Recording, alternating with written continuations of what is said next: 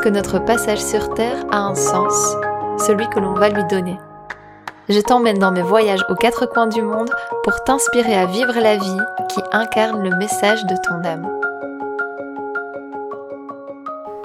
Hello les créateurs, bienvenue dans ce nouvel épisode. Aujourd'hui on va parler de relations de couple et je fais cet épisode sur ce thème-là parce que c'est juste trop présent pour le moment pour que je n'en parle pas.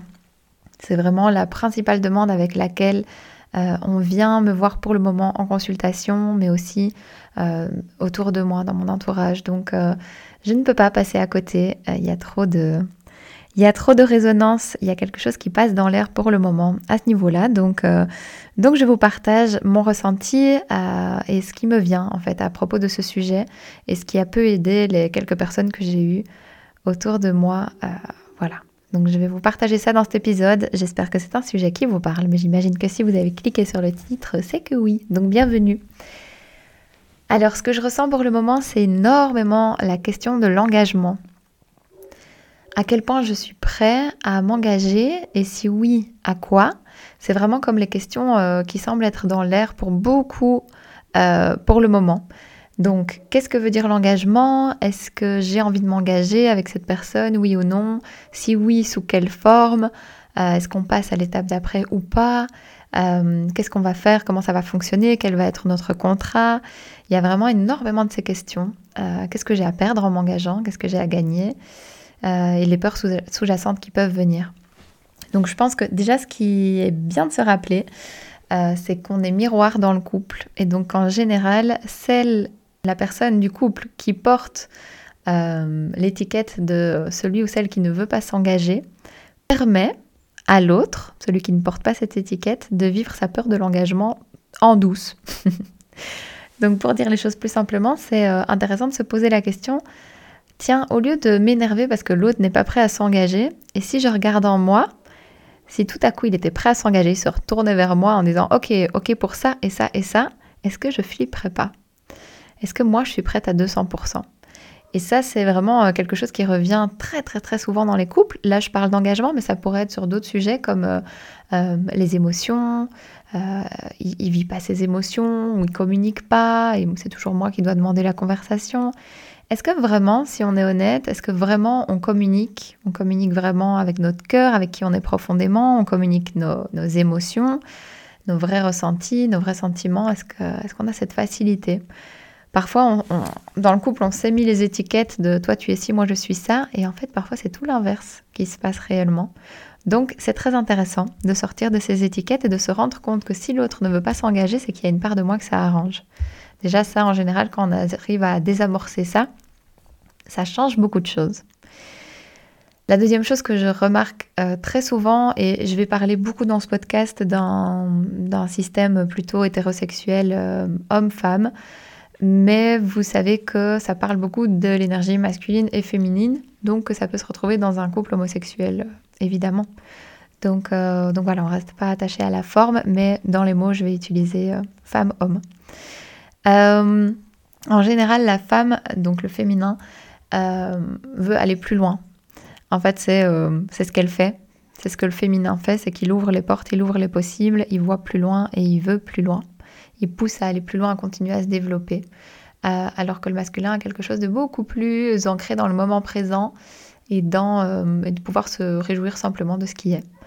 Euh, ça, ça crée en général une belle, une belle différence et de la frustration parfois. Donc se rendre compte de ça, c'est aussi se rappeler que on a chacun à sa portée. Donc peut-être que j'ai à apprendre de l'autre à me dire bah, si on était pas mal là où on était là maintenant, et si euh, là où on est là maintenant, c'est ce dont je rêvais il y a quelques mois ou quelques années. Et maintenant que j'y suis, peut-être que je veux plus, plus fort, plus loin. Mais et si là, euh, là maintenant, je me réjouissais de ce qui était?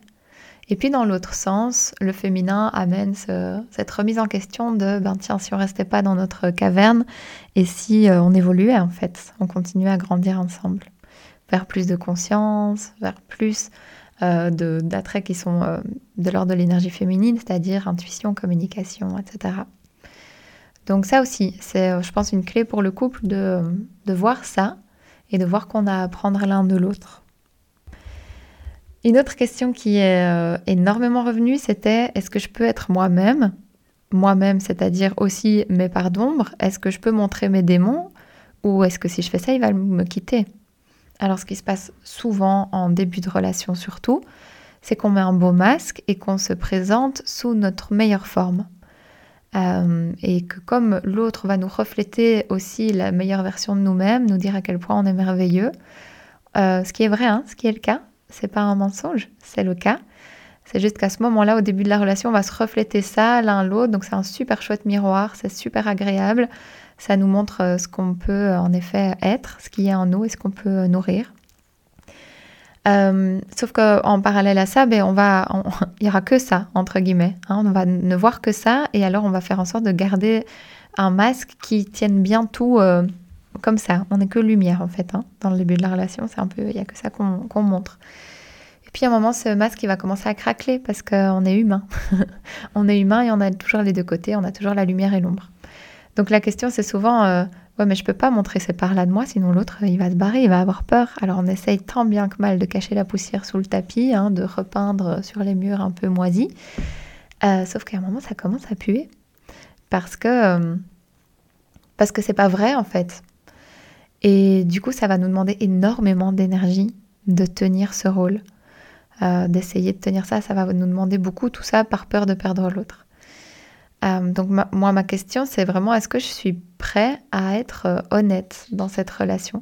Est-ce que je suis prêt à me montrer totalement et à ne pas vendre, à ne pas vendre une formule soi-disant parfaite et magique, contrairement d'ailleurs à toutes les formules qu'il a utilisées auparavant, c'est-à-dire ses ex.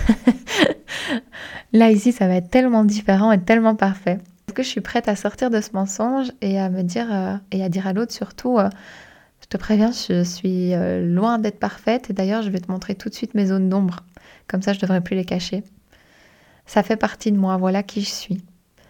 Et par contre, moi, ce qui me, je trouve que ce qui est super soutenant dans un couple, c'est de pouvoir prendre l'autre à témoin en lui disant, voilà qui je suis.